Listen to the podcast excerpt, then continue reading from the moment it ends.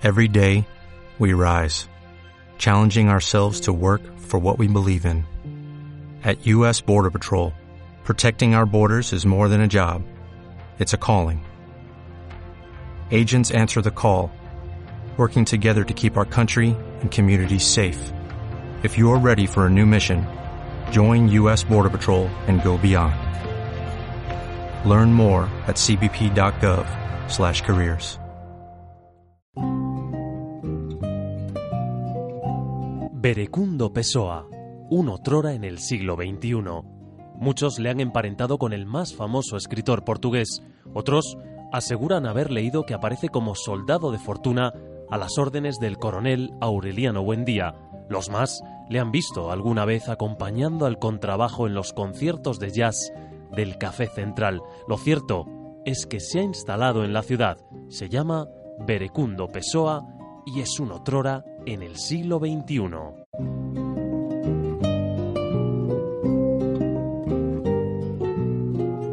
Que la carrera de motos, el Gran Premio de Velocidad de la Bañeza, que inició su andadura en 1954, es el buque insignia de las fiestas de la Bañeza, nadie lo pone en duda.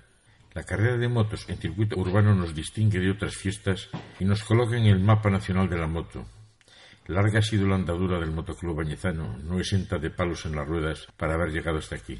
Sin ir más lejos, en los últimos años ha habido problemas que podían haber derivado en la desaparición del querido club o de la propia carrera. Lo cierto es que, a pesar de todas esas vicisitudes, el año pasado se tocó techo en dos detalles que para mí fueron determinantes. La celebración del homenaje a Ángel Nieto, con la asistencia de sus hijos y toda la publicidad añadida que supuso para el evento, y la retransmisión en directo de la carrera por Mediaplanet. Más de cinco horas de carrera en directo con cámaras perfectamente situadas y control de realización que más parecía la carrera de un gran premio en circuito.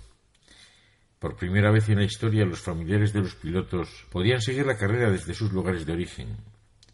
Este año no se hizo, desconozco los motivos, pero ha sido un paso atrás.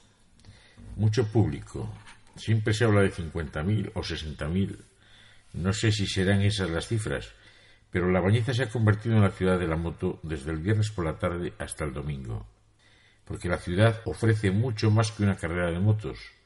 Buen tiempo casi asegurado un circuito urbano con la apariencia de circuito, con las barreras protectoras en muchos tramos, además de las balas de paja, actuaciones musicales interesantes como las de este año con claxon y estrenos, muy del gusto del público motero y de todos los que nos gusta el rock. Una feria del motor plenamente consolidada donde este año la firma Suzuki sorteaba un scooter entre los asistentes. Ayuntamiento y motoclub deben de caminar juntos, cada uno tiene su espacio en este gran premio.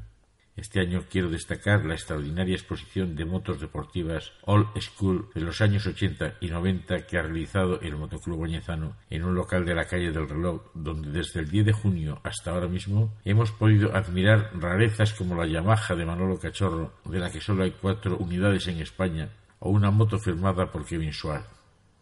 Tres meses de una exposición visitada por miles de espectadores donde los moteros han disfrutado de la colección de cascos de los campeones del mundo, de trajes también firmados por los pilotos y de la historia en fotografías del Motoclub Bañezano, además de la venta de todo tipo de productos de merchandising. Bueno amigos, lo cierto es que la carrera de motos sigue siendo un atractivo deportivo y económico para nuestras fiestas. Un amigo mío me planteaba la siguiente multiplicación, que yo no sé si es cierta, 50.000 personas, entre 50 y 100 euros de gasto por persona, echen la cuenta.